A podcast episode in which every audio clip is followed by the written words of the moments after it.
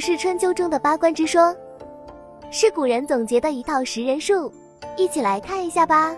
通则观其所理，贵则观其所进。通指处境顺利，可理解为人生顺意。当一个人春风得意时，要看他礼遇哪些人，是否和以前一样谦虚有礼，待人温和。贵指显贵地位，进是推荐的意思。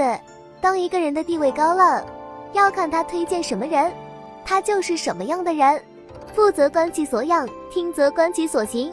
富指财富，当一个人有钱了，要看他怎么花钱，给谁花，都花在了什么地方。有的人有钱了，吃喝嫖赌；而有的人用来奋斗和实现社会责任感。听完一个人的话，要看他是不是那样去做。说好话很容易，但会付诸行动并认真落实的人很少。为了面子工程，草草了事者甚多。不怕说不到，就怕知易行难。下集继续。